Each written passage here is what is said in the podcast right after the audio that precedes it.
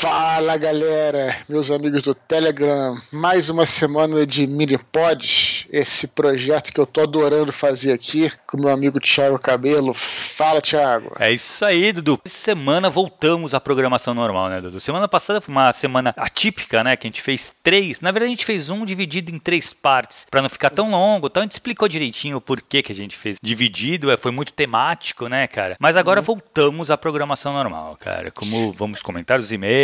É, a programação normal também não quer dizer que você pode escrever o que vocês quiserem aí, né? Exato. É, assim, a gente acaba aqui tendo um foco mais na literatura, eu acho que nem é, Thiago, assim, planejado, mas é porque é uma parada que a gente gosta muito, né? Na quarta-feira, Thiago, eu gravei um, gravei um áudio sobre Band of Brothers, que pediram pra falar uhum. do Band of Brothers, a série, e eu acabei, cara, falando de literatura e nem foi, assim, planejado, né? Porque acaba, acaba levando aquilo, né, cara? Acabo lembrando dos livros que eu li, das coisas que eu li, resolvo compartilhar com a galera. Então a gente, a gente tem, assim, esse direcionamento literário aqui, mas galera pode escrever o que quiser aí, quem quiser comentar até algumas coisas do, do Nerdcast, dos podcasts da gente, podem ficar à vontade para escrever o que, o que quiserem, que será, serão lidos. É, então, Dudu, aí que tá, é isso que eu ia falar. Não sei, lógico, a gente fala com muita paixão quando a gente fala de literatura, né? Porque é uma coisa que a gente gosta mesmo. Mas eu acho que os próprios é, e-mails que vêm, que chegam, né, cara, eles falam muito de literatura e a gente é guiado pelos e-mails. É exatamente claro. isso. Esse mini pod, a gente lê os e-mails que vocês enviam pro eduardospor.gmail.com. Então, assim, a gente acaba tendo. A nossa discussão vai girar em torno do que vocês mandam pra gente. Claro que, assim, eu sei que o teu público é um público que curte literatura, então fatalmente a literatura vai estar tá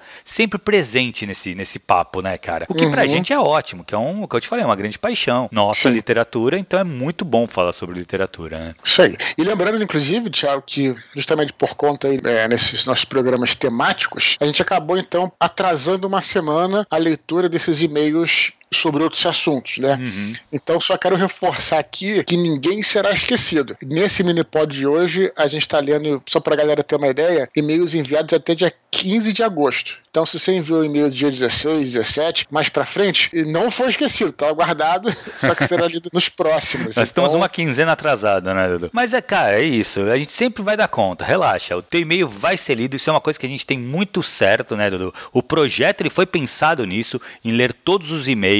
Então, assim, se você enviou e-mail, fica tranquilo que ele vai ser lido. Pelo menos ele vai ser citado nas curtas, se foi alguma uma colocaçãozinha, alguma coisa que você só, só comentou. Mas a princípio a gente lê todos os e-mails, tá? Fica tranquilo que vai chegar ainda.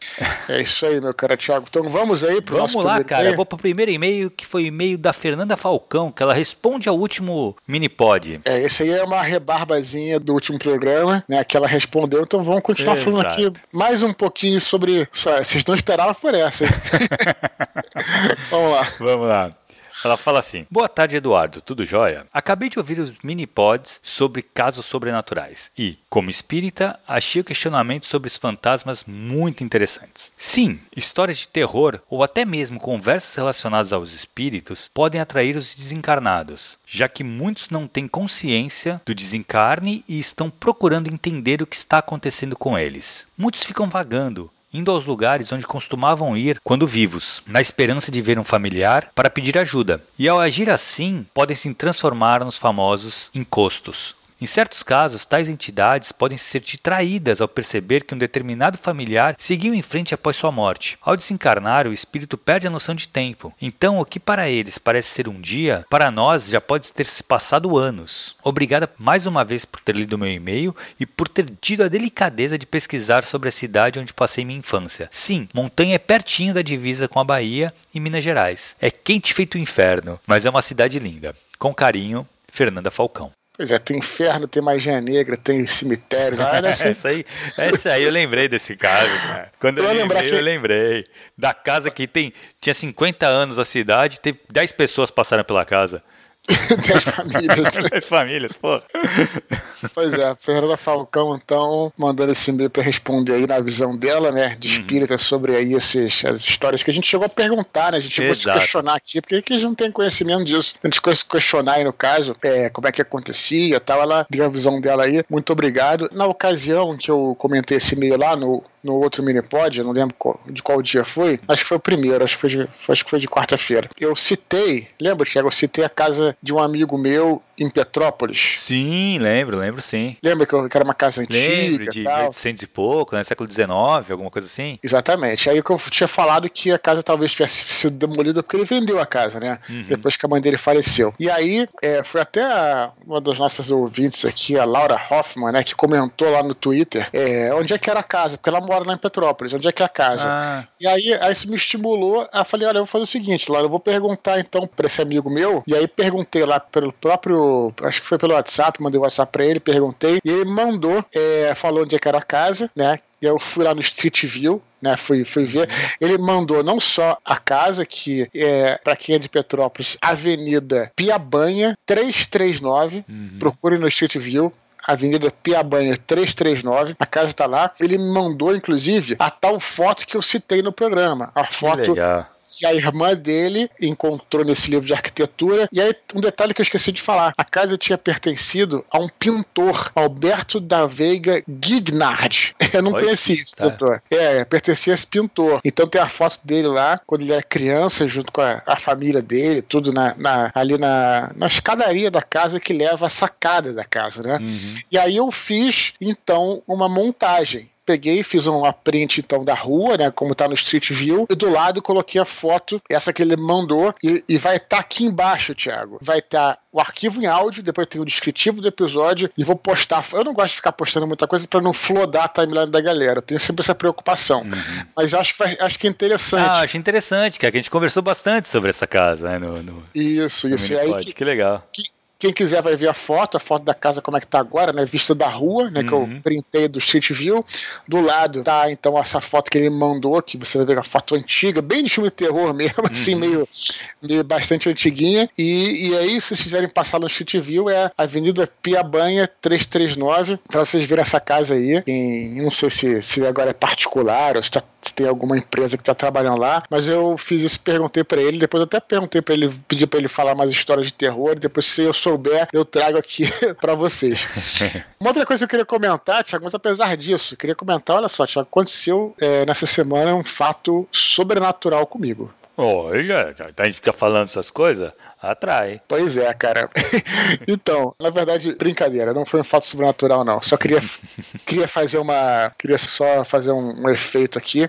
Mas é, é, aconteceu um fato comigo, Thiago, que aí eu fiquei pensando no nosso programa, nas nossas conversas, lembrando sempre assim, cara, a gente tem que respeitar tudo, mas também a gente tem que olhar tudo com um certo, um, pelo menos um mínimo de ceticismo. Às vezes não aceitar as primeiras coisas que você vê. Olha, eu tava na academia, é, tava lá lá é, da academia de jiu-jitsu, né? Tem o tatame e tal. Depois tem a secretaria porta da rua, né? E aí, é, tava lá treinando e tal. Nesse, nesse dia, meu professor não tinha ido. Que tava puxando a aula era, era a esposa dele, né? Que é faixa preta também. E, geralmente, quando ela vem, ela traz o filhinho deles, que é o, o menino de 9, 8, 9 anos, Caio. E aí, pô, tava lá tal um pouquinho antes do treino, e aí eu vejo um molequinho entrando na, na parada, pegando uma coisa na secretaria e tal, e indo embora. E aí eu, porra, já, isso já era oito da noite e tal, né? E eu falei, pô, eu perguntei, ué, o, o Caio veio? Ele falou, não, o Caio não trouxe o Caio, não. Eu falei, caraca, vi um fantasma. ah, porra. vi um fantasma do moleque. Eu fiquei parado, de um moleque qualquer, né? E fiquei assim, né, pô, será que eu vi um fantasma pela primeira vez? Eu cheguei, talvez por estar envolvido com os nossos papos sim, e tal. Sim, sim. Aí depois, espontaneamente, uma outra menina que tava na sala falou, olha, não, isso aí é, é o garoto do judô aí que veio. Tá? Ah, então tá. Então, mas assim, o que, que eu tô falando? Eu tava, fiquei meio ressabiado, assim, né? Mas que foi até uma, uma cena assim, ele não mostrou a cara, sabe? Passou rápido, sabe? Que falam que fantasma vai muito por vulto, você não vê o rosto. Tem umas histórias assim, né? Uhum. Então, por isso que eu fiquei assim. Depois, não, era um menininho lá que realmente era um menino de carne e osso que foi pegar o um negócio que tinha esquecido. então, assim, tá só pra. É, é, eu fico pensando que às vezes, Thiago, de novo, com todo respeito, eu não sei nada de nada que entre o céu e a terra tal, mas também acho importante, às vezes, quando a gente tem essa, esses eventos, também ver com um certo ceticismo. Depois, se você for assim, mais causeiro que eu, você pode até inventar uma história em volta disso. Mas às vezes a coisa tem uma explicação né, mais normal. Pode Exato. ser uma alucinação, pode ser que você, sei lá, como você falou, tá meio dormindo, meio acordado, acontece às vezes e tal. É, exato. Então exato. Só, só, queria contar isso porque é, tá no, por acaso talvez eu nem falasse isso se estivesse em um outro mini pod, mas como ele tá pegando a rebarba aqui dos causos sobrenaturais semana passada, eu resolvi comentar sobre essa história aí.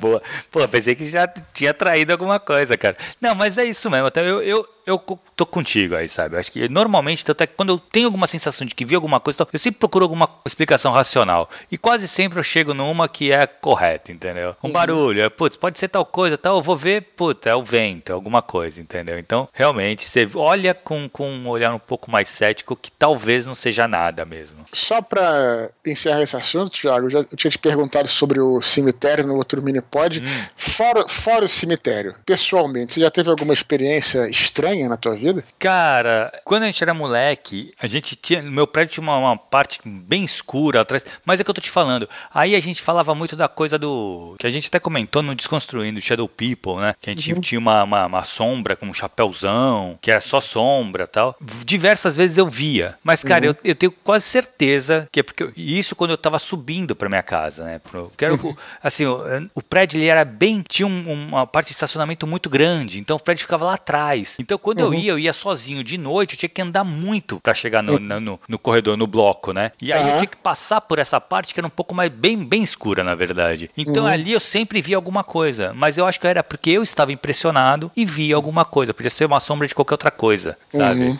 E eu era moleque, devia ter o quê? 13, 12, 13 anos, 14 anos no máximo. Então, acho que era Essa mais. Som, essas, essas sombras na penumbra né, é como você vê as nuvens, né, cara?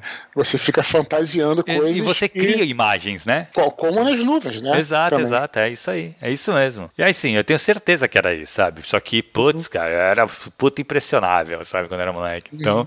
morrer de subia correndo as escadas. Beleza. Beleza. Vamos próximo? Vamos pro próximo. Cara, o Fernando Raposo. Ele fala assim. Fernando Raposo, que é figurinha carimbada aqui, né? É, exato. Ele tá direto, né? Participa direto. Fala muito com ele no Twitter, né, Dudu? Sim, muito obrigado, Fernando, é. por participar aí. Vamos lá, Thiago. Ele fala assim: Oi, Eduardo e Cabelo. Uma questão surgiu em minha mente buliçosa e gostaria de expor o dilema para ser deliberado no Minipod. Escreve bonito, né? Poético. É. Um escritor, iniciante ou não, deve, ao começar um processo de escrita, focar no que gosta de escrever ou se deixar levar pelas tendências mercadológicas. Pessoalmente, eu acredito que a arte não encontra limites no tempo e essa questão de tendência é muito subjetiva, mas gostaria de saber a opinião de vocês. O autor deve estar atento ao tema ou gênero que o mercado aponta como rentáveis? Ah, se o e-mail for lido no ar, sendo terceiro, pode pedir música? um grande abraço. E aí, Dudu? É, a música a gente aqui não, não tem essa edição elaborada, né? É, não até perguntaram. Poderia, né? Até perguntaram para mim outro dia, acho que foi ontem mesmo no Twitter, assim, de fazer edição aqui. Na realidade, é, os áudios que eu gravo individualmente tem edição zero. E esse aqui do Miripod tem uma edição muito básica, né, Tiago? Que você muito faz básica, só pra. Cara. Muito básica e tal, até para acelerar. Então, assim, é, a, gente não, a gente falou isso anteriormente, a gente não bota música e tal, e justamente para poder ser rápido, para que a gente possa. É, toda semana poder ter esse conteúdo. É, basicamente, a edição que eu faço é cortar algumas partes que ficaram. É, ou o som não ficou muito bom, alguma coisa. E cortar um pouco de respiração, gaguejo. Mas mesmo assim eu deixo passar alguns ainda. para deixar mais natural também. Aqui. Perfeito.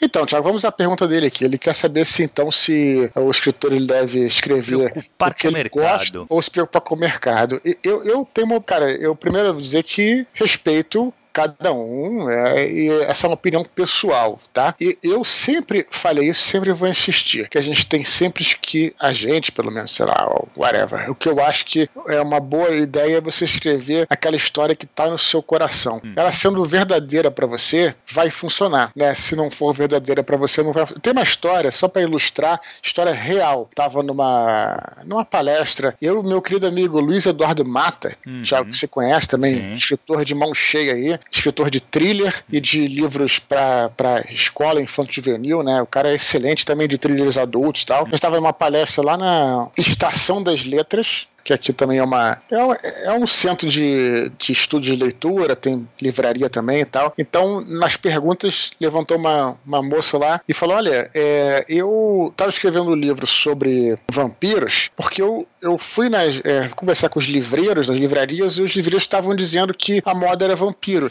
Então, tava, comecei a escrever um livro sobre vampiro, mas agora parece que a moda mudou. Parece que uhum. agora é. Aí eu não lembro o que ela falou, sei lá, vou chutar aqui, tá? Unicórnios. Uhum. E ela falou: ah, agora tem que mudar meu livro inteiro. Poxa, o que, que eu faço? Ela estava desesperada porque ela estava escrevendo a história dela se norteando pelo aquilo que os livreiros estavam falando, né? Uhum.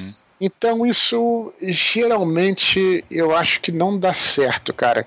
E digo mais, se você escrever uma obra que realmente for boa, essa obra ela vai, ela, o mercado vai se adaptar a ela, vai, vai aceitar, independente, independente do gênero, né? Afinal, você em qualquer época tem espaço para os mais diferentes tipos de, de literatura, os mais diferentes gêneros, se a sobra for boa, sabe? Então eu acredito muito nisso, sabe? Uhum. É, pelo menos é assim que eu faço, cara cara. Porque se você mudar o seu estilo, por exemplo, ou do que você está escrevendo, e o teu livro não dá certo, você vai sempre se culpar. Vai passar a vida inteira se culpando. Ah, não deu certo porque ah, o mercado não estava legal tal. Se você escrever o que você está escrevendo e não der, se der certo, ótimo. Se não der certo, você pelo menos vai falar o seguinte: olha, fiz o melhor que eu pude. Uhum. Né? Não posso controlar o mundo, mas eu fiz o melhor que eu pude. É, se você se nortear por fatores externos, você vai se culpar e, porra, com razão, porque na realidade você não fez o que você queria fazer, você fez o que os outros queriam que você fizesse, em tese. Então, pelo menos, acho, essa é a minha opinião, creio que é do Fernando também. É, na você verdade, pensa... o que eu acho, o que eu acho,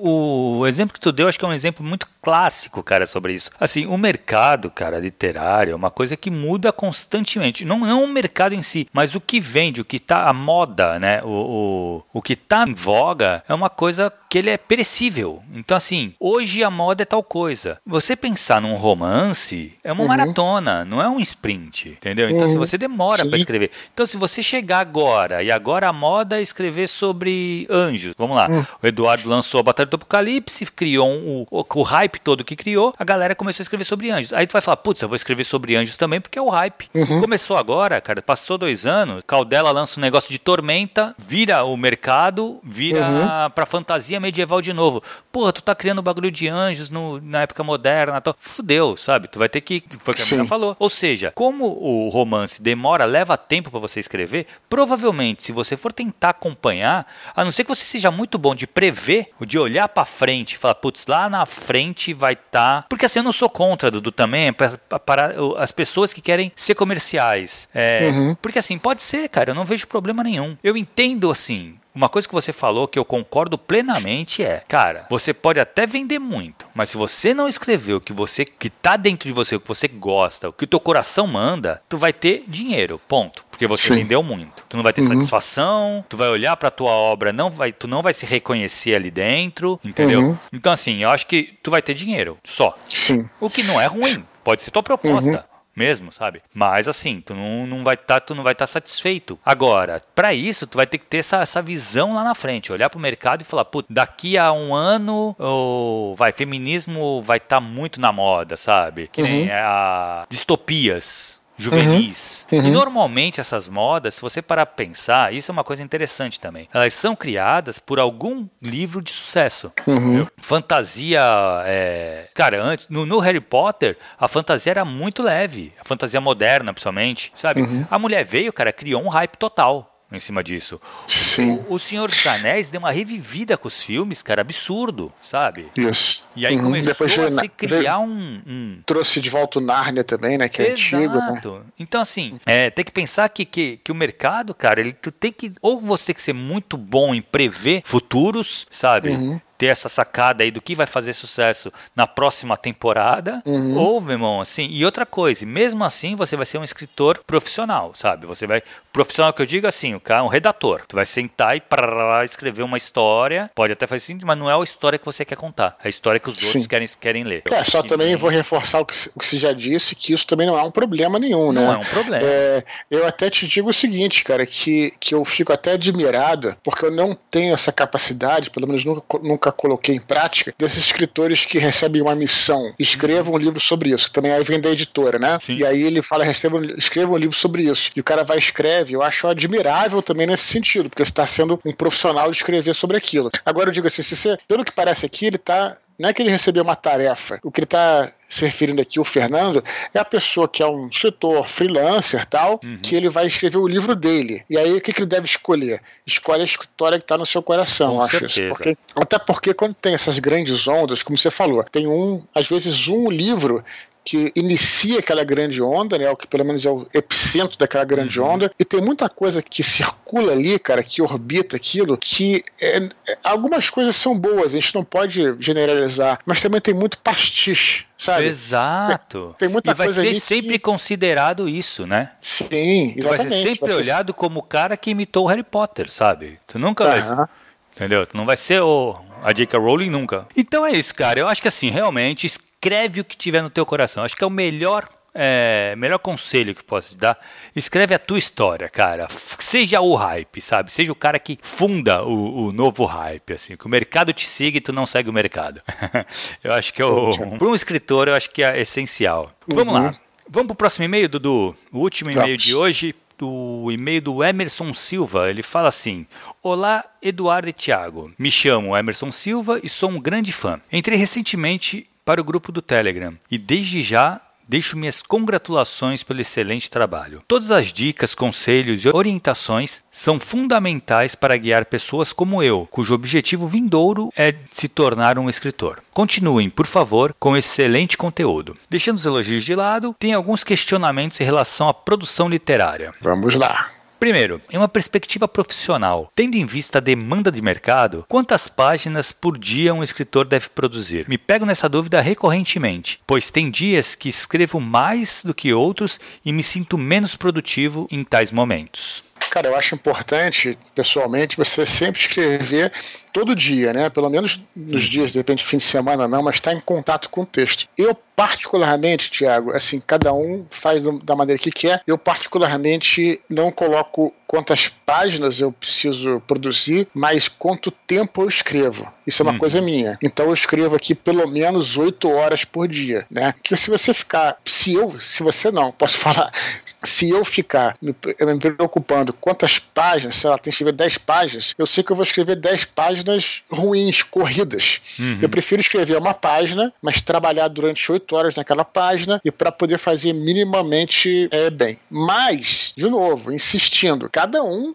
com a, com a, sua ideia, cara. Tem gente que prefere fazer métodos desse tipo. Inclusive tem um programa, acho que tinha, não sei se você lembra disso, eu não sei nem se já citei aqui, que é o, que é o Write or Die. Sabe o que, que é isso? Não. Era uma plataforma, acho que não era um programa, acho que era um site que você tinha que escrever e aí contando, tinha um contador. E se você não escrevesse tantas palavras até que ele zerar, ele apagava tudo. Caraca! era o Write or Die. Mas assim, é, é, é mais que um exercício, né? Não vai escrever o seu grande, seu grande livro lá. Mas também tem gente que faz isso. Então tem que escrever tantas páginas. Aliás, também uma, talvez seja uma boa ideia escrever tudo uma, numa sacada, numa sacada só, numa sentada só, e depois volta para reescrever. Então cada um tem o é. seu método. Eu, particularmente, prefiro é, colocar metas com tempo, né? De 8 horas por dia, às vezes um pouquinho mais, às vezes um pouquinho menos, né? E pelo menos eu tento fazer isso, mas cada um na sua. É, Dudu, eu acho que o importante que tu falou, que isso acho que é realmente essencial, sabe? Pro, pro autor que tá trabalhando num romance, trabalhando até num conto um pouco mais longo, alguma coisa que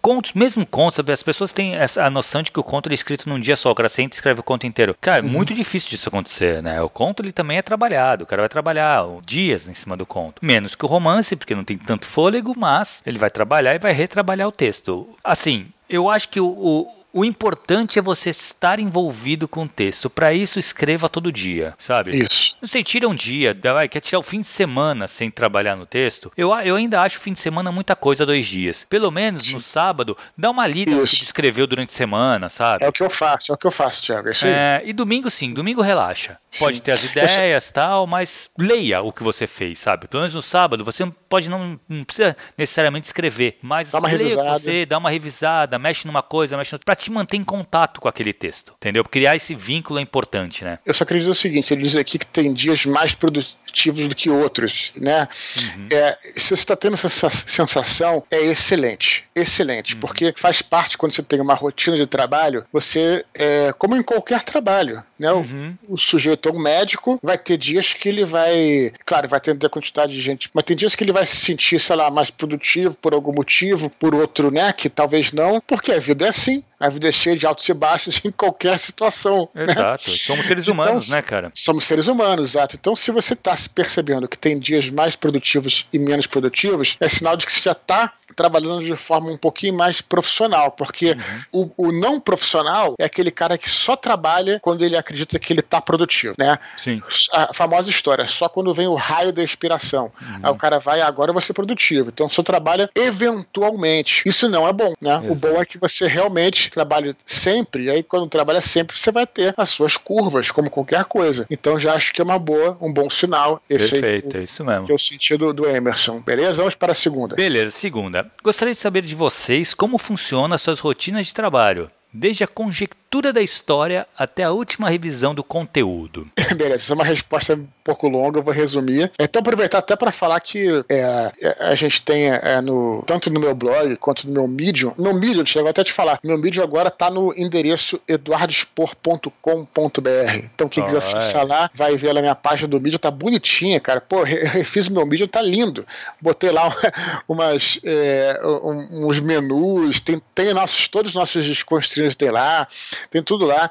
E aí, lá tem um. Tanto no meu blog, na Filosofia Nerd, quanto no meu Medium, tem lá um artigo em que eu reúno tudo, cara. Reúno vários podcasts que eu falei sobre isso. Tem inclusive o link para cá, pro nosso, pro uhum. nosso Telegram, que a gente fala, tem tudo lá, tem tudo lá. Então, já digo pro Emerson procurar, né? Basta acessar eduardospor.com.br. Já, é, cara, logo na frente lá tem a segunda, o segundo artigo é sobre isso. Faz, tem, tem minha apostila lá do curso, tem tudo. Uhum. Mas eu diria o seguinte: é, primeiro ele fala rotina de trabalho, né? É, minha rotina é, acordar de manhã, é, sair para malhar, depois voltar, começar a trabalhar, e aí trabalho oito horas por dia, e à noite eu dou uma descansada, né? Mas trabalho sempre sempre dentro de um período é, de trabalho normal, pelo menos é o, que eu, é, é, o que eu faço, que eu sempre fiz, que sempre funcionou. Tem gente que escreve de madrugada tal, para mim uhum. é muito importante ter essa disciplina, né? Agora, e, e começando quando planejando, aqui estou resumindo muito, Thiago, porque no, no mini pode não dá para falar muito, mas ele começa assim desde a história até a última revisão do conteúdo. Começou com é, brainstorm, né? Depois é, fazendo, organizando as ideias, depois o roteiro, depois o primeiro draft, né, da, do, do que eu vou escrever, depois reescrevo, depois as revisões que são várias e tal, e aí faço basicamente isso, né? E resumidamente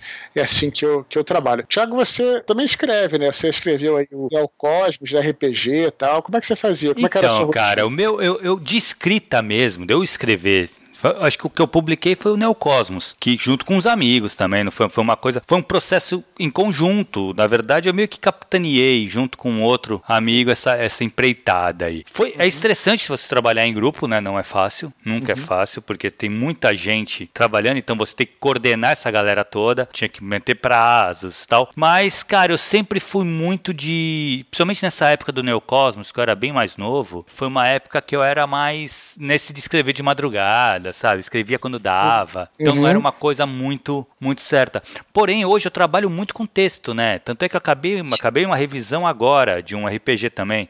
Do. Uhum. Não sei se tu conhece, do, do Cultos Inomináveis, cara. É uma parada uhum. baseada no, no, Lovecraft, no, no, no Cthulhu, né? No, não no, no, universo do Cthulhu, é um sistema próprio espanhol. Uhum. Cultos Inomináveis. Acabei de, de fazer a revisão de uma campanha desse, desse cenário, desse sistema, uhum, que é uhum. a Filhos de Nyarlathotep. Agora eu tenho outra revisão de um outro RPG que eu não posso falar ainda, tal, por. Mas é, qual qual meu meu trampo, como é que eu faço? Cara, mesma coisa, eu acordo de manhã cedo, tomo um café, aí eu programo para trabalhar quatro horas pela manhã, uhum. aí eu normalmente dou uma parada, é a hora que mais ou menos a hora do almoço, então é 8, 9, 10, 11, 12, é isso mesmo, eu começo a trabalhar umas 8 horas, 8 e pouco, vou até meio dia e meio, uma hora. Uhum. Aí almoço, aí eu volto por volta de umas duas, vou até as seis. Então, assim, é quase oito horas de trabalho mesmo. Uhum. E... Só que assim, aí, o que acontece? Essas, como eu trabalho para alguém, né, que eu preciso entregar, normalmente tem deadline, tem. Então, eu tenho que, às vezes eu tenho que dar uma corrida. Eu tento dividir o que ele perguntou de na primeira pergunta, número de páginas. Nesse esquema, eu meio que delimito o número de páginas por dia. Entendeu? Uhum. Então, assim, às vezes eu, eu passo, às vezes eu tenho que ir de noite, vai. Acabou, eu ponho minha filha para dormir, tenho alguma coisa da faculdade para fazer, aí eu acabei tudo, aí eu volto pro computador para encerrar as páginas, porque eu, eu divido o projeto todo em dias, né? Então, vai, uhum. eu tenho 30 páginas para fazer por dia. Então, se eu fiz no dia 20 páginas, faltou 10. Aí de noite, antes de dormir, eu faço essas 10 para poder cumprir essa minha, esse meu cronograma, entendeu? Poder entregar. Porque uma coisa que eu tenho muito certo é esse negócio de deadline, né, cara? Eu sou muito responsável com isso. Se eu te falei que eu vou te entregar um negócio tal dia, eu vou te entregar. Uhum. Entendeu? Perfeito, Thiago. Muito Mas, bom. assim, para escrever mesmo, cara, eu tenho, eu tenho tesão de escrever ainda. É que eu não tenho nada ainda agora na minha cabeça, assim, que eu queira botar no papel. Mas quem sabe uhum. um dia ainda vai escrever um livro, alguma coisa. Mas aí eu acho que é outra pegada. É a pegada que tu falou também. É oito horas por dia escrevendo, aí não tem número de páginas nem nada. Mas é uhum. é aquele negócio, eu acho. Cinco dias por semana escrevendo, um sexto dia, pode ser sábado, provavelmente, dá uma lida mais ou menos, mexida nesses cinco dias. Uhum. Né? E descansa domingo, cara. Sempre sempre descansa domingo. Tem que ter um dia para esparecer, né? A terceira, ele fala o seguinte, Dudu. Após escrever um capítulo, por exemplo, vocês continuam a escrita ou param no meio do processo para reler o que já foi produzido e averiguar se a estrutura está fluindo conforme planejado? Como vocês administram o tempo entre reestruturar trechos já escritos e continuar a escrever? É o bom senso, né? Realmente tem exatamente isso, tem que ter um bom senso. É claro que eu acho que você não pode deixar de qualquer maneira e ao mesmo tempo você não pode ficar burilando o texto para sempre. Né? Então isso serve para o capítulo que está escrevendo, como serve para o texto, para o conto, para o livro que está produzindo como um todo. Então eu, pelo menos eu, faço assim. Eu escrevo o capítulo uma primeira vez, ele sempre fica horroroso, aí eu reescrevo, fica melhorzinho, aí mexo mais uma terceira vez, e aí, aí também, também continua péssimo. Mas aí eu, mas aí eu vou em frente. Eu vou em frente porque já tenho ali o que eu necessito. Eu vou em frente, escrevo o próximo capítulo e, claro, aí volto depois para reescrever o livro livro todo, como eu falei no, no segundo item, e aí depois é, é, lembrar sempre, porque eu falei, eu, eu até falei, eu fiz um áudio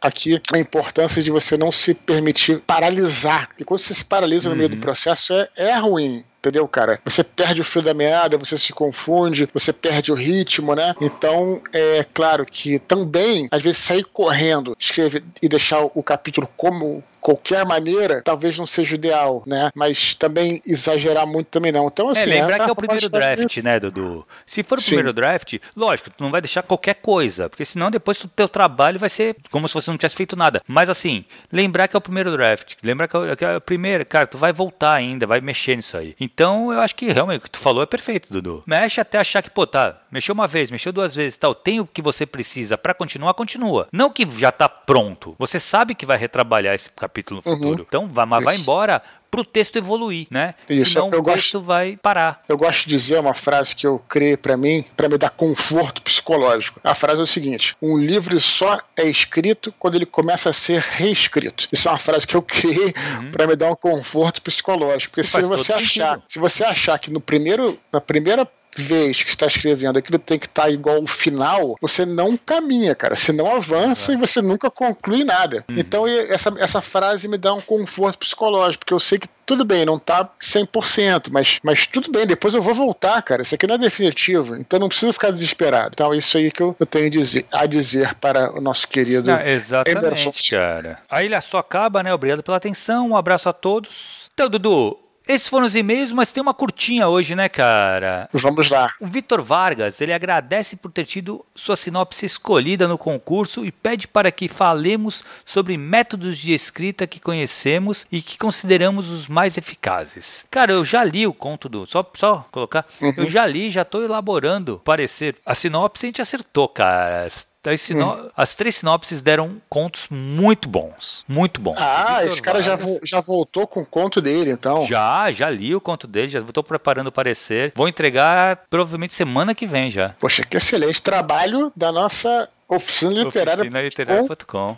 Porra, excelente. Então, quem, quem quiser também, eu vou até fazer uma propaganda pra você. Cara, que ele, ele fala aqui sobre esses métodos de escrita, né, Tiago? Olha só, eu vou confessar, eu vou confessar para você que é, eu não conheço muitos métodos a fundo. Eu já ouvi falar de vários, né? Eu conheço algumas coisas. O método que de estrutura literária, não diria nem de escrita, né? Estrutura literária que eu ensino lá naquele meu curso que tem que voltar, um dia vai voltar esse curso, que é, que é, que é o, o, o, método que, na verdade, de estruturação de roteiro é uma coisa mais ampla, pode servir para escrita de romance, pode servir para quadrinhos, pode servir para cinema, que é que está contido no livro Jornada do Escritor, que é do Christopher Vogler e vem lá do Joseph Campbell, né? Ele, ele transforma aquela história do monumento do Campbell numa parte prática e eu acho excelente para ter uma estruturação, mas tem outros, tem aquele Snowflake, por exemplo, tem um cara que é muito conhecido é, na parte de roteiro de cinema, que é o Sid Field, Sim. que também ele é muito conhecido, muito criticado, né? Porque, é, de novo, as pessoas elas não entendem é, quando a gente fala de método de roteiro, regra de roteiro, é porque elas acham que o que está ali, que, o que o método oferece, elas acham que tem que ser cumprido à risca. E claro, se você cumprir a risca como se fosse um robô, não vai dar certo. Exato. Você tem que você tem que seria ali o capital humano, a, a uhum. coisa humana, né, de você poder mudar um pouquinho ou usar um pouco daquilo. Mas essas estruturas, esses métodos, eles são bons para te nortear, pelo menos, para você ter isso. Então o Seed Field já foi assim, detonado. Também uma, é um método interessante. Tem o método do Stephen King, né, que pelo que eu entendo, o Cornell também é um pouco adepto, que é a história é, do fóssil, né? Que ele fala no livro sobre a escrita, que o Stephen King ele vê o processo de escrita como a descoberta de um fóssil, que em vez de ser esses métodos todos que a gente falou, que o cara tem a estrutura de tudo que vai acontecer até o final, o Stephen King nesse nesse método do fóssil, ele compara de como é que ele tá fazendo uma escavação e ele encontra um pedaço do fóssil, quer dizer que ele na realidade tem a primeira ideia para a história e começa a escrever, quer dizer, é como se ele vai aos pouquinhos desencavando o fóssil sem saber o que está no final, sem saber o que ele vai encontrar no final, sem saber sequer que se vai encontrar os pedaços no final. Uhum. Então ele vai tirando lá as, a terrinha, vai tirando a poeira e tal, e ele mesmo não sabe onde é que ele vai chegar. É um método que particularmente eu não uso, não é, e pode funcionar para pessoas, pode funcionar para outras. Mas a, o, o, que eu tenho para dizer, para ser bem direto, é que o importante é você pesquisar todos esses métodos, quanto mais melhor, né? Uhum. E, claro, conhecimento nunca demais, e você acaba pegando um que você prefere ou então misturando os que você acha que é melhor e encontrando seu próprio caminho. Porque, de novo, esses, essa, essas estruturas são, como eu falei, são estruturas, são métodos, são formas. Só que a, a tua história não tem que ser a rigor aquilo. Uhum. Né? Pelo menos essa é a minha opinião. É, eu, eu acho assim, essas, essas, todas essas técnicas, esses métodos, são ferramentas que você é. pode utilizar ou não. E você pode misturar elas também também. E essa é a grande sacada. Eu, eu, acho o Snowflake muito interessante, sabia? Eu, quando eu estudei ele, eu achei que assim, ele faz muito sentido. Você lê aquilo, você fala, pô, claro que você vai criar. Você vai conseguir criar uma história a partir disso. Porque você vai construindo ela do, do, do pontinho até o, a complexidade máxima, que é a história em toda, entendeu? Em um passo por vez. Então, assim, ela é muito legal, muito bem bolado tal. Só que assim, ao mesmo tempo, cara, você pode falar, não, eu não preciso, porque pra que eu vou perder meu tempo criando criando aqui ficha de personagem com é, páginas e páginas falando do personagem, se eu tenho um grande personagem que já tá na minha cabeça completamente delineado, sabe? Então, assim, uhum. cada um, cada um. É, você pode pegar aquilo, você pode usar tudo e não pegar essa, essa parte aí de você delimitar o personagem, colocar. Você ignora do Snowflake e você vai fazer o resto, sabe? Você pega é, a sinopse que aumenta para três parágrafos e, e assim vai, entendeu? Subdivide cada capítulo. Você pode pegar as outras partes dessa estrutura e utilizar e não necessariamente usar tudo. E mesma coisa aqui na jornada do herói. Cara, jornada do herói é uma coisa que putz, você consegue encaixar a grande maioria das histórias mitológicas na jornada do herói. Campbell Sim. demonstrou isso muito claramente, sabe? Mas é lógico, ao mesmo tempo você pode criar uma história do, no Snowflake, depois vir alguém, um crítico, pegar a tua história e falar assim: oh, olha, mas ela se encaixa perfeitamente na jornada do herói. E se encaixar realmente. Entendeu? Sim, é, é como os, cortes da carne, né? Nos Estados Unidos não existe picanha, tem Exato. aquele T-bone e tal, uhum. mas a, o, o, boi tá lá. É isso aí, tá lá. é isso aí, é isso né? aí. De qualquer maneira, o, é, esse lance é interessante porque você vê, às vezes você critica em determinada estrutura, mas no caso da, da jornada do herói, por exemplo, é, não é que você vá. É, ela, ela veio de um. Ela veio da observação de histórias que já existiam. Não é que as histórias que já existiam se encaixaram. É, é, se encaixaram nisso aqui, ele vem dessa observação. Uhum. Então tá lá, né? Exato. A carne do boi tá lá. Você é. só aprendeu como é que você faz o corte. É se você aí. for fazer o corte em forma de T-bone, se você for fazer o corte, e aquilo só vai te ajudar a entender, né? E normatizar a tua história. E o mais importante disso, a grande vantagem disso, na minha opinião, já que eu já falei, é, não é nem você fazer a história em si, mas às vezes você tem um problema na história, Thiago. Já vi isso muito. E aí você não sabe identificar por que, que eu tô com esse problema aqui. E você conhecer do método, é mais fácil você identificar, eu tô com um problema aqui por tal motivo. Uhum. E aí uhum. consertar. Eu não tô conseguindo avançar. Por que você não tá conseguindo avançar? É muito comum, em certo ponto, você não conseguir avançar por algum motivo. Aí você conhecendo a estrutura, é como se você conseguisse abrir lá o, as engrenagens e viu, essa, essa pecinha tá faltando, então só colocar é ela aqui.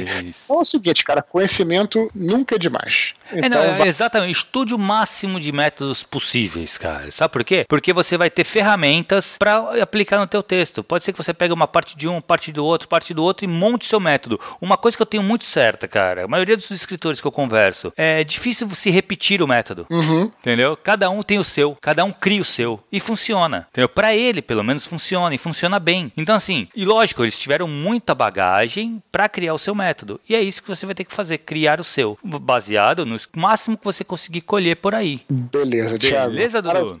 Vitor Vargas, então, tá respondido aí. Vamos encerrando por hoje aqui, Thiago. Acabou, cara. Por hoje é só. Lembrando o pessoal, cara, para continuar escrevendo pro e-mail eduardospor.gmail.com. Lembrem-se que é o e-mail de vocês que faz esse mini pod. Todo e-mail que for escrito vai ser lido. Ou vai ter essa curtinha aí que nem do Vitor Vargas. Perfeito. E Beleza, Dudu? Fizemos um programa sobre clérigos. Eu quero ver mais coisas de RPG. Tava bacana aquilo que a gente tava fazendo, fazendo a análise dos personagens sim, sim, RPG sim, sim. históricos. Mandem mais também pra gente falar sobre isso, que a gente se diverte diverte bastante. Beleza, Thiago? Boa, Dudu. Cara, um abraço para todo mundo. Valeu, Dudu. Mais um mini pod, cara. Valeu, pessoal. Um abraço para todos. Até a próxima. Tchau, tchau.